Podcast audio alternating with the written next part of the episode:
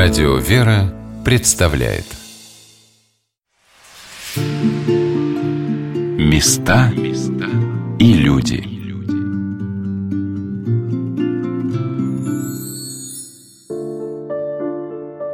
Павел Александрович Флоренский принял священный сан в 1911 году. Он был рукоположен ректором Московской духовной академии епископом Федором Поздеевским, сначала в диаконы, а уже на следующий день в пресвитера – и был приписан к церкви Благовещения Пресвятой Богородицы, расположенной недалеко от Троицы Сергиевой Лавры.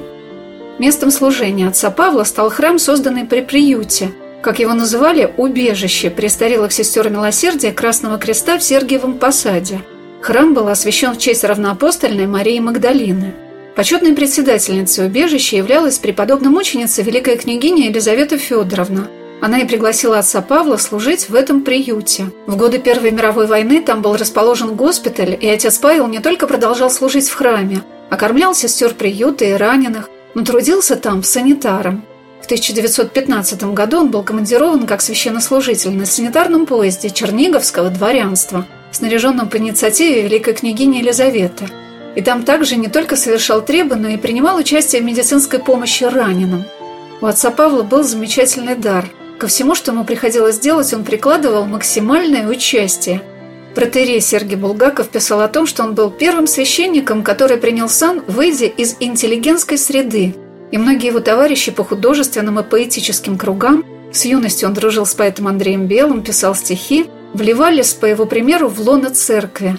Своими трудами он возвращал своих коллег, философов, математиков, богословов, даже в среде профессоров Академии к служению истине в союзе с православной церковью. По этому же пути, писал Булгаков, но уже после отца Павла, пошли люди известного духовного и культурного склада. Они идут с ним и вслед за ним, сами то сознавая, а иногда и не сознавая. В день 140-летия со дня рождения отца Павла Флоренского мне посчастливилось прийти в дом, где жил отец Павел со своей семьей. В большой комнате, за праздничным столом, собрались его внучки и правнуки. И я не переставала удивляться тому, что все здесь сохранилось так, как было и при жизни отца Павла сто лет назад. Здесь сохранился и большой образ грузинской иконы Божией Матери, которую приобрел отец Павел, и два фортепиано, одно впервые мною увиденное, именуемое прямострункой, другое перешедшее от профессора Глаголева. На нем играла Мария Вениаминовна Юдина – которая была частым гостем в этом доме. Рассматривая позднее одну из фотографий отца Павла, я узнала камин и часы за его спиной, которые увидела в этом доме.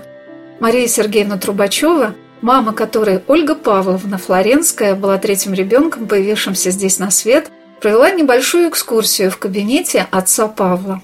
Этот дом отец Павел приобрел в 1915 году. Он уже был профессором Московской академии духовной, уже принял священство. До того он снимал комнаты на Петропавловской улице и штатно-садовой. А когда ему было предложено великой княгине Елизаветой Федоровной быть настоятелем в храме Красного Креста, то настоятельница храма Красного Креста и вообще вот этого общежития убежище для сестер милосердия престарелых, подобрала ему вот этот дом, который продавался. Ранее он принадлежал некой Лавреневой. Эти документы сохранились у отца Павла. Затем ее сыну, статскому советнику города Ярославля. И улица называлась Дворянской, возможно, по именно чину вот этого Лавренева. А затем дом перешел монастырскому врачу Петру Якобу. Когда он умер, то его вдова Александра Николаевна стала продавать этот дом, и отец Павел приобрел в апреле 1915 года, переехав сюда вместе с супругой и первым своим старшим сыном, которому было 4 года, Василием. Мария Сергеевна показала фотографии и портреты отца Павла, посмертную маску его отца Александра Ивановича Флоренского и небольшую картину художника Михаила Васильевича Нестерова, подаренную супруге отца Павла Анне Михайловне. В кабинете отцом Павлом были устроены вот такие шкафы. Он продумал их устройство, и они стояли практически по периметру. Вот эти фотографии ему были привезены из Рима. Разные версии, кто подарил ему эти фотографии. Но это было достаточно распространено в то время, такие фотографии греческих и римских статуй. Из предметов, которые были при отце Павле, практически ну, все сохранилось сохранилась, и планировка сохранилась. Вот эти шкафы, стол его рабочий, за которым он писал, видимо, и проводил различные опыты по устройству своему. Это просто кухонный стол. Вот. Этот стол был когда-то передан вдовой профессора Огнева Ивана Флоровича, профессора Московского университета, переехавшего в Сергиев Посад тоже в 20-е годы. При отце Павле этот стол не стоял. За ним стал работать отец Андроник. Когда он обосновался в доме, то этот стол из чулана выдворили в кабинет. Здесь вы можете видеть портрет отца Павла, присланный из Соловков.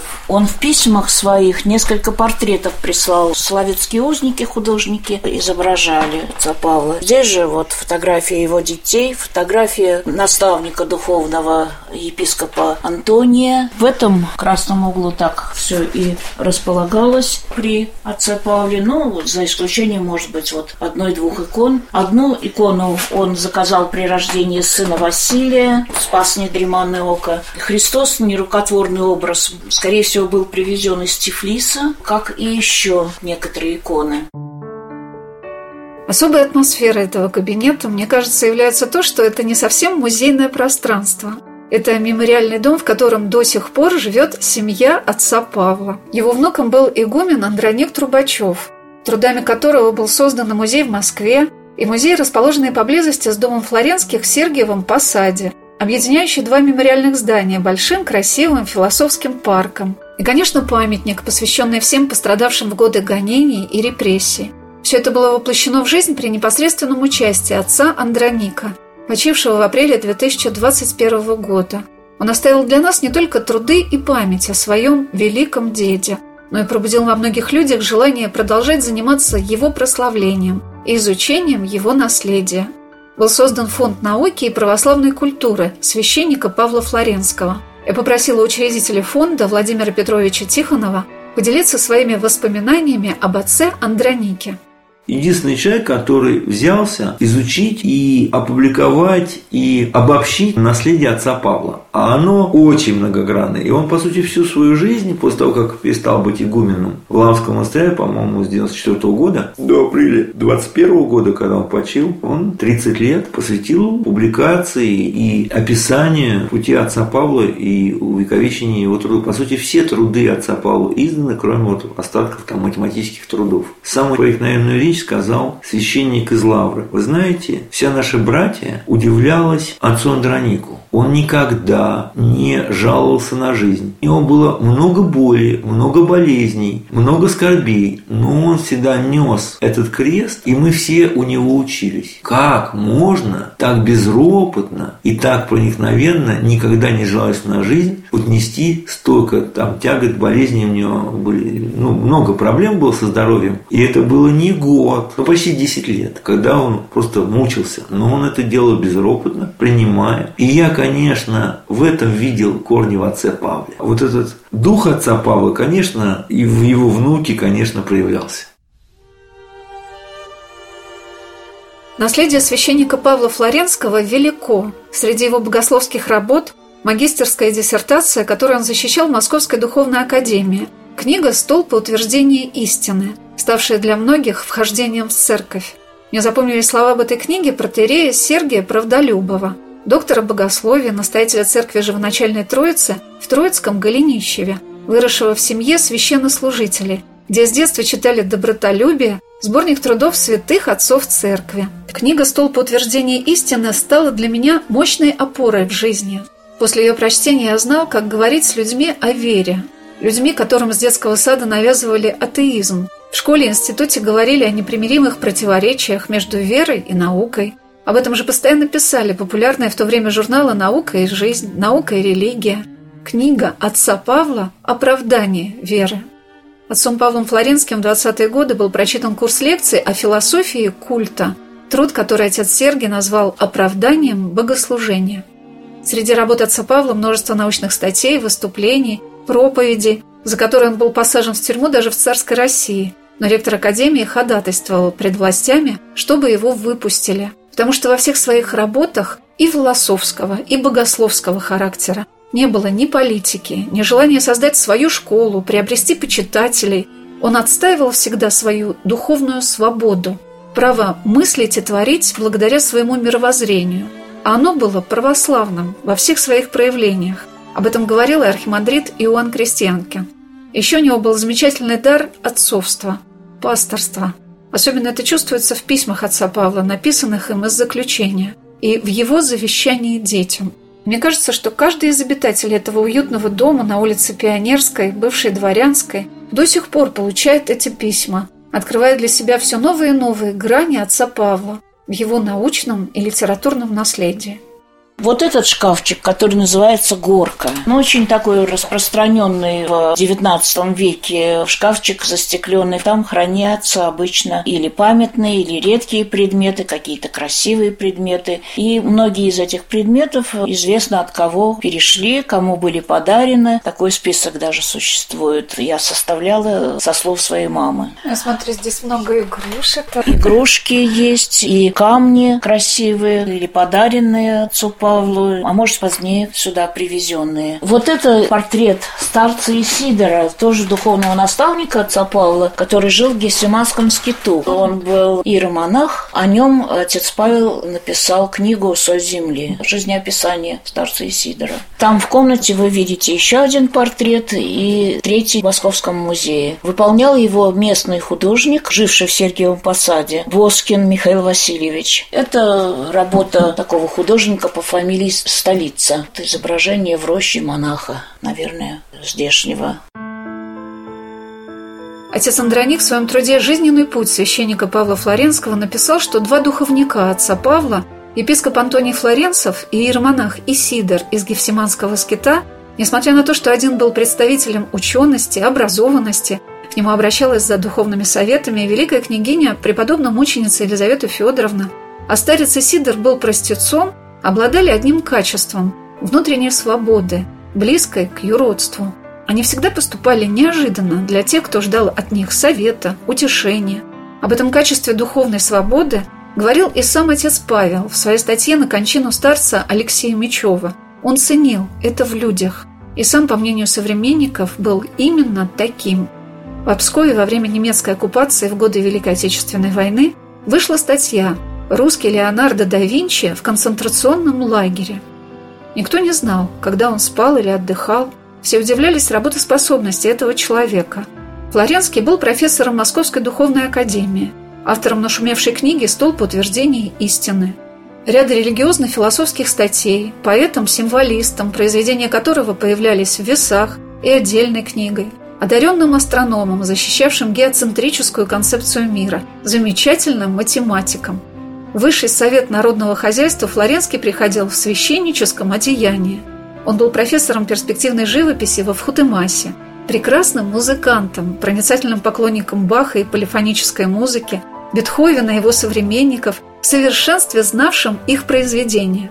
Флоренский был полиглотом, в совершенстве владевшим латинским и древнегреческим, и большинством современных европейских языков, а также языками Кавказа, Ирана и Индии – Перечисляя все заслуги и дарования отца Павла, можно было бы спросить у наших современников, вы встречали в своей жизни подобного человека?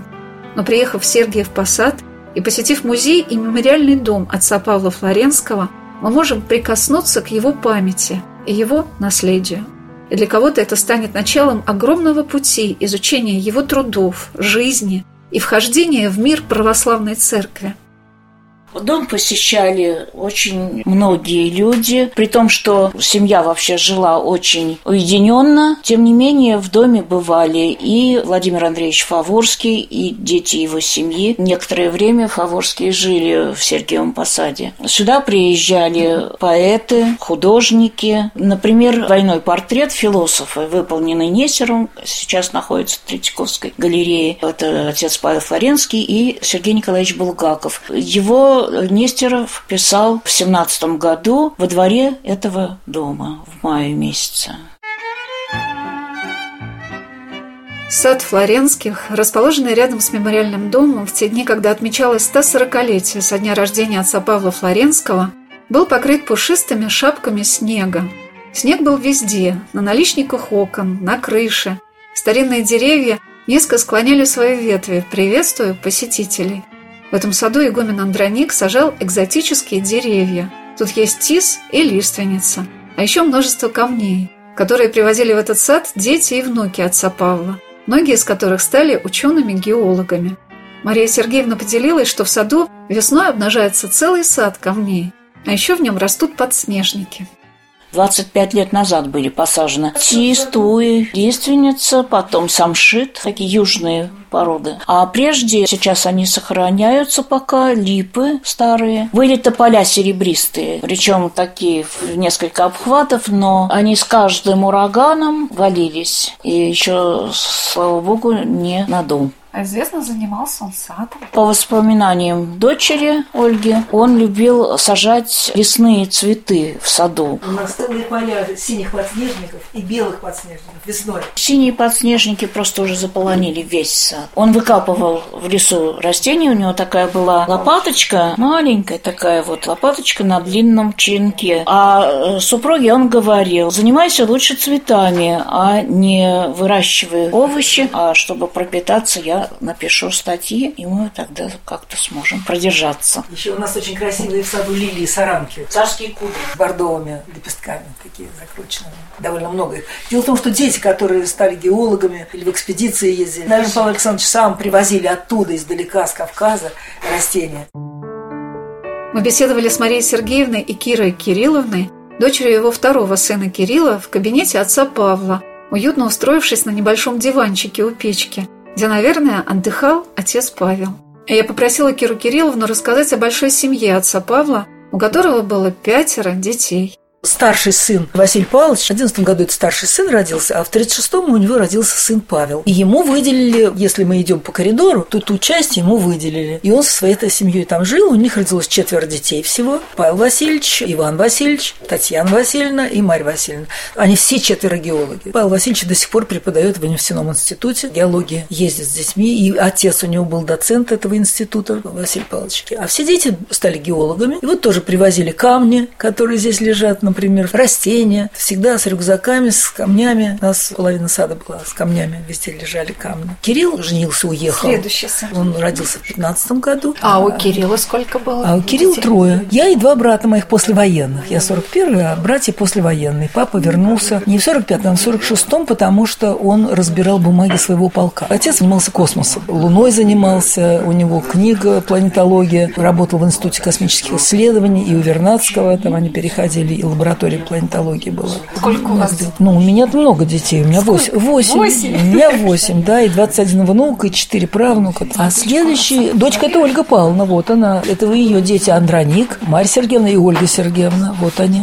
У Ольги трое детей, вот Сережа один из них. А это Вася, сын Павла Васильевича. У него двое детей, вот это Вася и сестра Аня, которая вышла замуж за немца, а он приезжал как геолог, стажировался и так. И вот сейчас они там беспокоились, что должна родить внучка уже Павла Васильевича, правнучка, кто-то был появился, но пока еще не появился.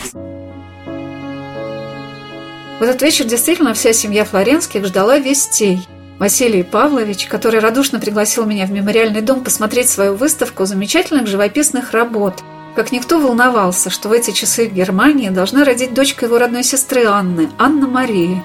И вот когда всех уже пригласили пить чай, сияющий Василий зашел в комнату и произнес. Все, меня можно поздравлять. Ну, мальчик. Ага. Дедушка. Ты еще не назвали? Ну, вроде я. Так, тогда давайте эти бокалы обратно. Где бокалы? Вась, позаботься. Да, вот день рождения, представляете, отца Павла, Да, который да, родился. да. Вот это Вась, вот вот подгадал. этот. День 140 Попроси у Оли все бокалы вернуть. Нет, а еще есть у Марии Васильевны внучка тоже, Маргарита, у нее сегодня день рождения. Вот так, 22 января 2022 года у отца Павла Флоренского родился еще один прапраправнук.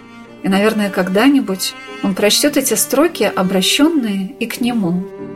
Детки мои милые, не дозволяйте себе мыслить небрежно. Мысль – Божий дар и требует ухода за собою. Быть отчетливым и отчетным в своей мысли – это залог духовной свободы и радости мысли. Давно хочется мне записать. Почаще смотрите на звезды. Когда будет на душе плохо, смотрите на звезды или лазурь днем. Когда грустно, когда вас обидят, когда что не будет удаваться, когда придет на вас душевная буря, выйдите на воздух и останьтесь наедине с небом. Тогда душа успокоится. Наедине с небом. Письма отца Павла из заключения наполнены жизнеутверждением и мужеством, еще огромной любовью. Дорогая Аннуля, если бы вы могли чувствовать и понимать, как я люблю всех вас и как страдаю за вас, то вам было бы легче. Но я не знаю, чем помочь вам, и не знаю даже, чем выразить свою любовь. Знаете только, что вы для меня дороже жизни, и я всем бы пожертвовал для вас, лишь бы вам было легко и хорошо. Но я не умею, не привык говорить об этом, и потому не находится слов, чтобы высказать свое чувство. Каждого из вас я мысленно по много раз в день представляю себе и ласкаю, как могу, и по каждому сердце болит по-своему. Скажи об этом детям, как умеешь. Писать им не могу, да они еще малы, все, начиная с Васюшки, и не поймут моих слов. Может быть, поймут когда-нибудь потом, когда вырастут. Крепко-крепко целую каждого из вас, но не знаю, чем мог бы порадовать. Эти строки были написаны отцом Павлом в 1934 году, когда он пребывал в ссылке в Сковородино, трудясь в лаборатории на вечной мерзлоте. Сосланные ученые, среди которых был отец Павел, работали на строительстве БАМа. Отец Павел провидел, что это может принести большую пользу. Он даже писал жене. «Предо мной вырисовываются большие задачи по экономике местного края, по изучению, может быть, использованию вечной мерзлоты. И я надеюсь, что в дальнейшем и моим специальным знаниям найдется применение, полезное для государства». Владимир Петрович Тихонов, кандидат технических наук, рассказал в музее отца Павла Флоренского о том, как его исследования действительно помогли России. Он был посажен в тюрьму, в заключение, его отправили в канцеляристу Байкало-Амурской магистрали. Естественно, как специалист, не будет же он строить рейсы шпали, его поставили руководить лабораторией, как строить на вечной мерзлоте. Он придумал теорию, по которой сейчас построены были все Норильские, Салихарды. В чем суть теории? Очень простая. Какой фундамент, если он замерзает размерзает, понимаете? Надо просверлить в земле отверстие буром до льда, до вечной мерзлоты, до, условно говоря, там растаивает летом, допустим, где-то там до метра, до полутора. Вот у нас замерзает зимой, а на вечной мерзлоте растаивает лето, там, условно, полтора метра. Вот забурить на 2 метра, где в лед, и залить водой. И тогда он будет, эти сваи, вечно, как в цементе, стоять на вечной мерзлоте. С ним ничего не будет. Вот так было предложено, как строить на вечной мерзлоте. Дешевле, значительно, никаких фундаментов не надо. Просто сваи, на которых стоят уже дома. Вот эта концепция была придумана отцом Павлом. Одновременно для строительства мостов, там, вот этих железнодорожных, этих всех переездов и прочее. А во время Великой Отечественной войны вот тот самый первый БАМ, который строился в 30-е годы, его перевезли под Сталинград, построили ракаду длиной то ли 600 километров, то ли 800 километров. Именно такую гигантскую магистраль, по которой железнодорожным транспортом подвозили вооружение, орудия, снаряды и прочие, так сказать, провизию для Сталинграда. И зачем этого спасли, можно сказать, и выиграли Сталинградскую битву. По сути, вот так промыслительно БАМ спас Сталинград. Я поняла, что о священнике Павле Флоренском можно читать и рассказывать очень-очень долго. О том, как он стремился проводить лекции в академии в виде мысленных прогулок, предлагая студентам созерцать и размышлять вместе с преподавателем. Чтобы все академическое сообщество составляло духовную и культурную среду, подталкивающих друг друга к непрерывному плодоношению людей. Наверное, творчество было одним из ключевых слов отца Павла, но в его завещании написано и о самом главном – что он хотел передать своим детям. Самое главное, о чем я вообще прошу вас, это чтобы вы помнили Господа и ходили пред Ним. Этим я говорю все, что я имею сказать. Остальное либо подробности, либо второстепенное. Но этого не забывайте никогда. Из заключения в Бамлаге, где он трудился в научно-исследовательском отделе, куда к нему приезжали жена с детьми, его перевели на Соловки. Одной из целей посещения отца Павла для Анны Михайловны было желание уговорить мужа эмигрировать. Но он отказался. И на все последующие поступавшие предложения она отвечала, что он никогда на это не пойдет. Письма Соловков закончились летом 1937 года. В 1958 на запрос его жены пришел ответ, что он скончался в 1943 году. После этого семья стала молиться о его упокоении. В Лавре по просьбе Анны Михайловны было отслужено заочное отпевание, и каждый год 15 декабря служили панихиду. В 1989 году семья вновь обратилась с запросом. Внук отца Павла, Павел Васильевич Флоренский, получил возможность знакомиться с делом заключенного священника Павла Флоренского. Читать это дело он мог только по странице. Не хватало сил. ЗАГС Калининского района города Москвы выдал семье новое свидетельство о смерти Флоренского со следующими данными. Гражданин Флоренский Павел Александрович умер 8 декабря 1937 года в возрасте 55 лет. Причина смерти – расстрел. Место смерти – область Ленинградская.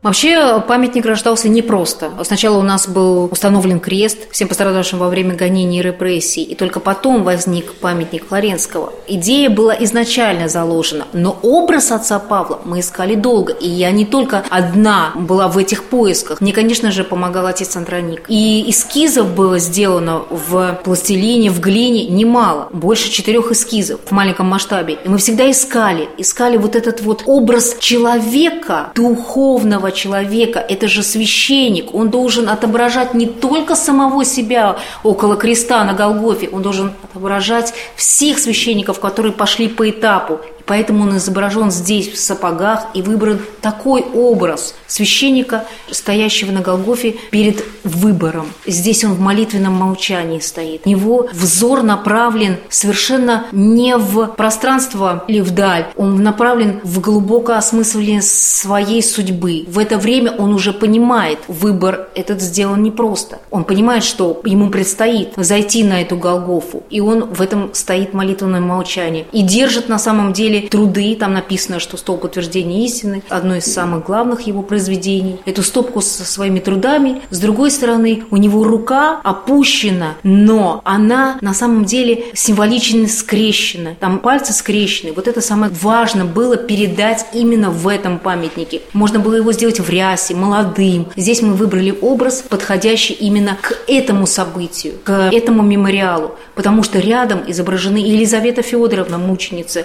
и архимандрит Коронит. И здесь у нас лежит камень, привезенный Соловков, который кровоточит до сих пор, можно сказать, теми событиями, которые происходили на Соловках. И вот эта вот связь, и получилась она органично только за счет того, что был действительно правильно выбран образ. И это тоже благодаря наставлениям отца Андроника. Когда стало известно о расстреле Павла Флоренского в конце 80-х годов в России, стали уже печататься его труды, были изданы его письма, завещания детям, научные работы, воспоминания современников.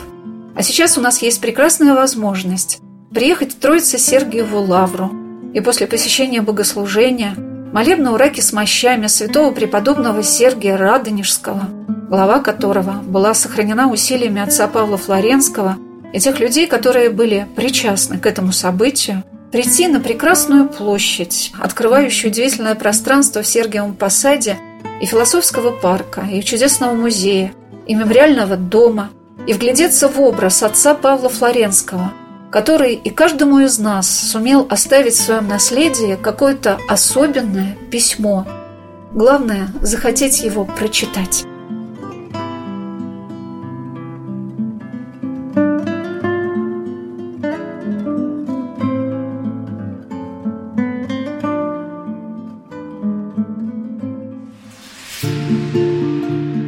Места